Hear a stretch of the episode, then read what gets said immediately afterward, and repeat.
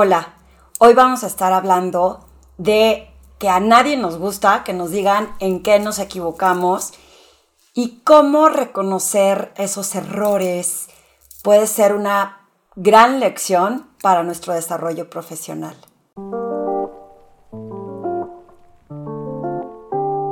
Bienvenido al podcast Presencia Ejecutiva Vayale Marroquín. Es el cuarto episodio de la tercera temporada y me emociona muchísimo estar contigo compartiendo estas reflexiones porque pues mi camino, mi inspiración y mi propósito es poder apoyarte en tu desarrollo profesional, en ese proceso de transformación, que sepas que no estás solo y que sepas que eh, cosas que te pueden estar pasando, pues nos pasan a otros profesionales. Eh, en esta ocasión eh, voy a compartir esta reflexión que fue mi caso, porque somos humanos y pues siempre nos equivocamos. Lo que pasa es la diferencia en cuando la gente no lo logra reconocer o siente que contar de sus errores puede hacerlo sentir débil, eh, no tan buen líder y que se sientan vulnerables. Recuerda que si quieres saber algo más sobre quién es Ale Marroquín, visita mi página web alemarroquín.com y mis redes sociales. Te comparto con mucho entusiasmo que estamos a un par de semanas ya de arrancar el programa de Lidera que está creado para los profesionales que quieren generar una comunidad, que les podamos compartir estas herramientas, que podamos aprender de esta comunidad. Eh, es un programa de seis semanas y justo ya abrimos la plataforma para que te registres y lo pagues antes de que empiece a elevarse el precio y de que se ocupen todos los espacios.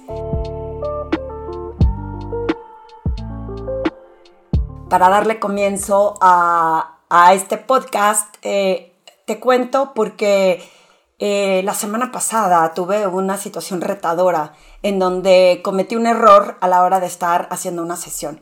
Para no hacerte el cuento muy largo y con mucho detalle, eh, un proveedor me pidió que preparara algo personalizado para un grupo de personas en, esta institución. Y resulta que con las prisas del cierre de año, yo me había ido de vacaciones, eh, empecé a crear el material cuando casi siempre ya tengo mis contenidos bien armados con tiempo y me siento segura de cómo los estoy dando. Acá era crearlo desde cero y adicionalmente, bueno, pues ver que tuviera sentido, ¿no? Y más o menos traté de armar eh, un programa en el que yo estaba consciente que estaba tratando de meter mucha información y luego me quise apoyar en presentaciones que tenía del pasado. Y decía, pues voy a apoyarme en esto porque me piden que tenga láminas y fue como, eh, no me di cuenta, no me di cuenta que estaba como, como metiendo un cajón lleno de ropa, más ropa que ya no cabe. Y estaba como atiborrándolo de láminas y al mismo tiempo estaba anclada en todo lo que pregono, que digo, que no hagan en las presentaciones, lo estaba haciendo yo como aferrarme y a tener un cierto apego a las láminas cuando normalmente ya ni uso PowerPoint. Eh, lo que pasa es que cuando no usas PowerPoint, y lo platiqué un poco, me parece en el podcast pasado sobre presentaciones de impacto, muchas personas que están esperando a que sí uses PowerPoint se sienten decepcionadas si no ven un apoyo visual. Para muchos, acordarse de una lámina o de un concepto en una lámina es, es mejor para generar o acordarse o aprenderse o memorizarse ciertos conceptos. Eh, sin embargo, la habilidad que puedas tener para ejemplificarlo con storytelling, con, con ejemplos prácticos, con dinámicas, puede ser mucho más poderosa que aferrarse a una lámina, pero caí en la trampa del el deber ser y dije, tengo que hacerlo en PowerPoint y, y, voy a usar las láminas que usaba en el pasado. Y digo en el pasado, tengo 10 años como consultora, tampoco crean que eran eh, láminas de hace 15 años y ni siquiera láminas de al inicio de mi consultoría, no tenían tanto tiempo. Eh, lo que pasa es que ya casi no uso eh, PowerPoint. Entonces, con las prisas de crear este nuevo contenido y de tratar de armarlo, lo que creo que me falló fue la práctica practicarlo, entregarlo, ver cómo se sentía. Casi siempre que preparo, no sé, una conferencia o una presentación, la digo en voz alta para ver cómo se escucha, porque ahí es no me doy cuenta que a veces ciertos conceptos que los tenía en la mente no se eh, ven reflejados cuando los estoy plasmando ya en, en, entregando o presentando o explicándole a una audiencia. Y muchas de estas presentaciones y muchas de mis conferencias, pues las he dado tanto en el tiempo que muchas como ya sé cómo entregarlas, puedo hasta improvisar y sé cómo alinearme al tiempo que tengo que cubrir, no salirme de un cierto parámetro. Entonces eso eh, me ayuda muchísimo. En esta ocasión era la primera vez que lo daba de esa forma. Cuatro sesiones diferentes con temas eh, que se tenían que entrelazar entre sí. Y resulta que yo me doy cuenta cuando estoy entregando eh, un mensaje, cuando fluye y cuando no. Pero fíjense todo lo que me pasó el reto de hablar con tapabocas, porque nadie nos podíamos quitar el tapabocas. Entonces habla dos horas seguidas con el tapaboca puesto y en inglés. Eh, confieso que la primera sesión, como siempre, retador y mi autoexigencia, a la hora de que empecé a entregarlo, empecé con un poquito de nervios y poco a poco me fui relajando. Para la segunda, tercera y cuarta sesión, el inglés ya no era un tema. Sin embargo, sí, estar hablando constantemente con el tapabocas. Y luego tu audiencia, bueno, mi audiencia, no tenía eh, también tenía tapabocas. Entonces, cuando hacían preguntas, en ocasiones no les entendía porque no estaba muy claro. Son personas que no necesariamente son nativas en el idioma. Entonces, a veces no les entendía bien. Yo sí traía micrófono, ellos no. Entonces, se hacía también retador cuando hacían las preguntas que en ocasiones no les entendía.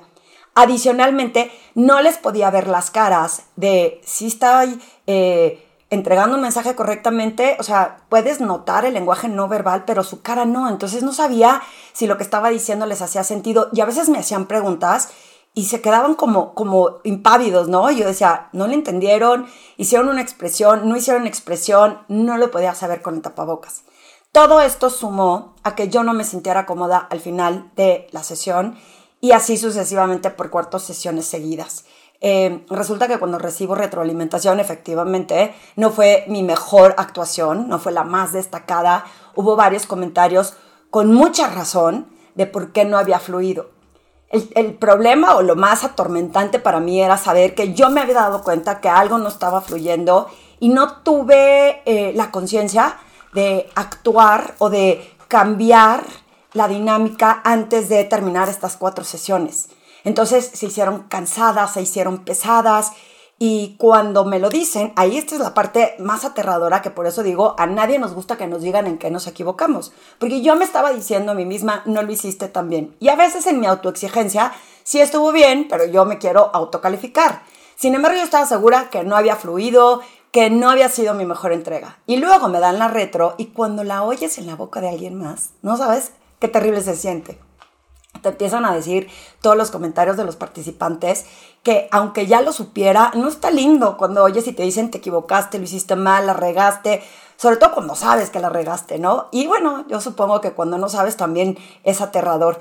En algunos casos te puedo decir que eh, cuando yo doy retro en las sesiones o cuando pido que los integrantes den retroalimentación, siempre les digo o aprendí una técnica al ser facilitadora que le digas a las personas sería mejor sí para que no suene como un ataque brutal contra la persona y que los pongas a la defensiva, porque lo que quieres es que aprendan.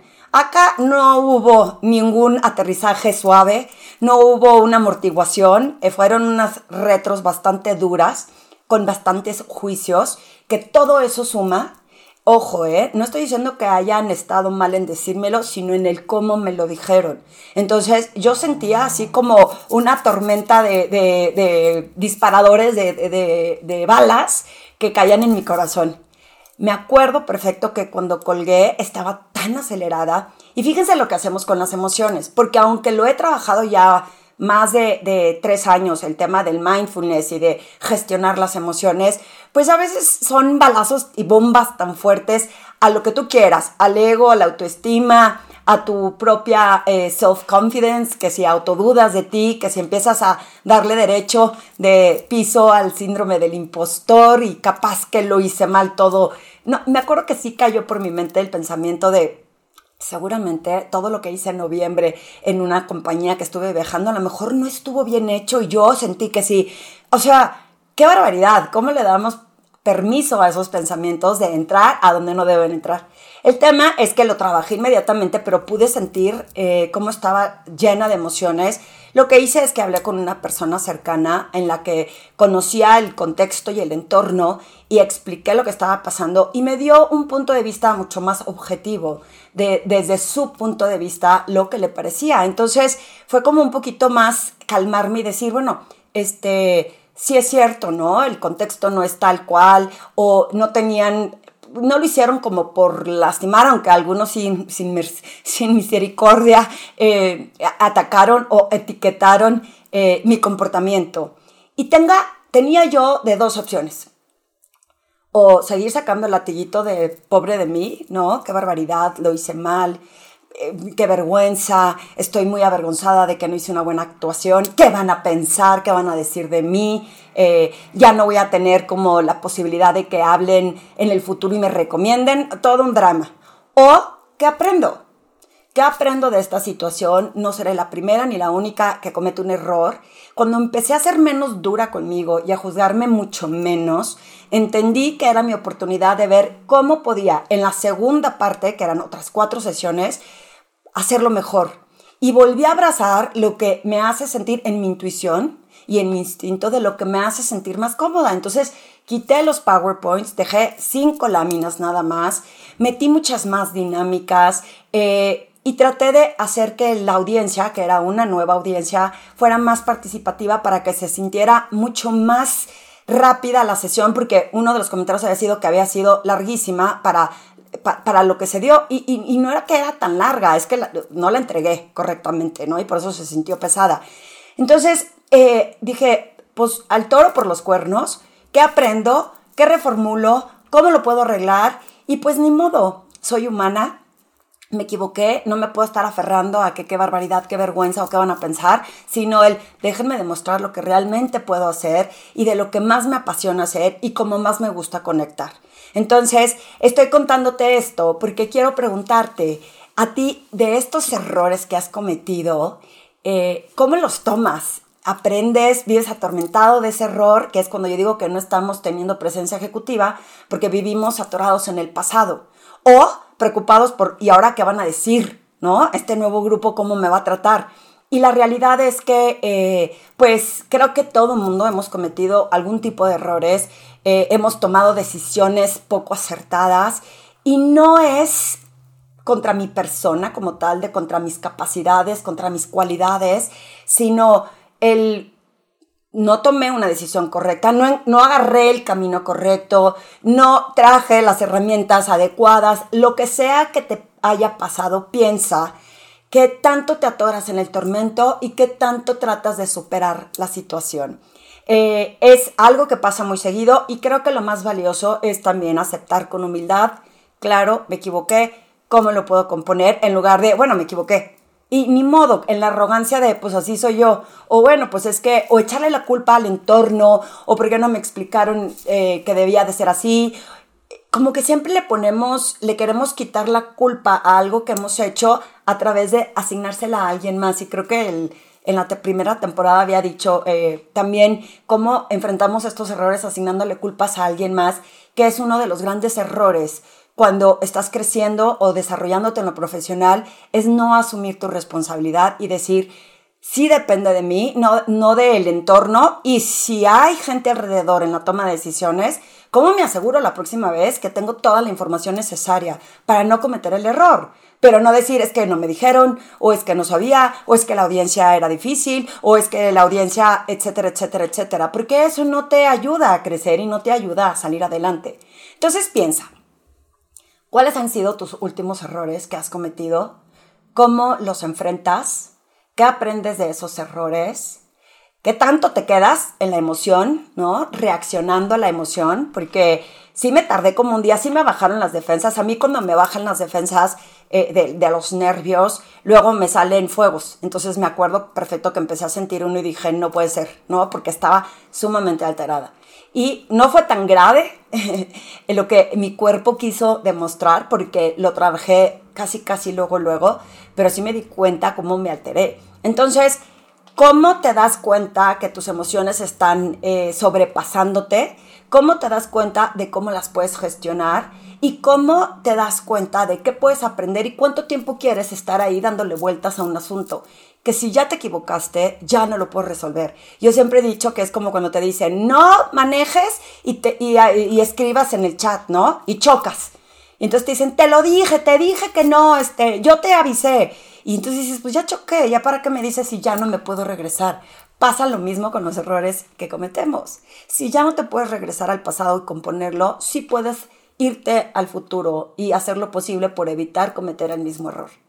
Piénsalo, reflexiona, me va a encantar que me comentes eh, cómo, cómo lo has enfrentado o si tienes alguna duda de cómo enfrentarlo, si estás en un momento en donde ese error te atormenta y te sigue apareciendo en tus sueños y que no pasa nada, que como yo estoy siendo transparente y contándote, porque no porque me dedique a esto quiere decir que soy perfecta, porque la perfección no existe. Si te gustó este podcast, eh, compártelo con más gente. Si te deja un aprendizaje, ponme tus comentarios. Creo que próximamente Spotify va a permitir que me lo califiques. De pronto, si no, puedes irte a iTunes y calificar este podcast y compartirlo con más gente que creas que le puede servir para su desarrollo profesional.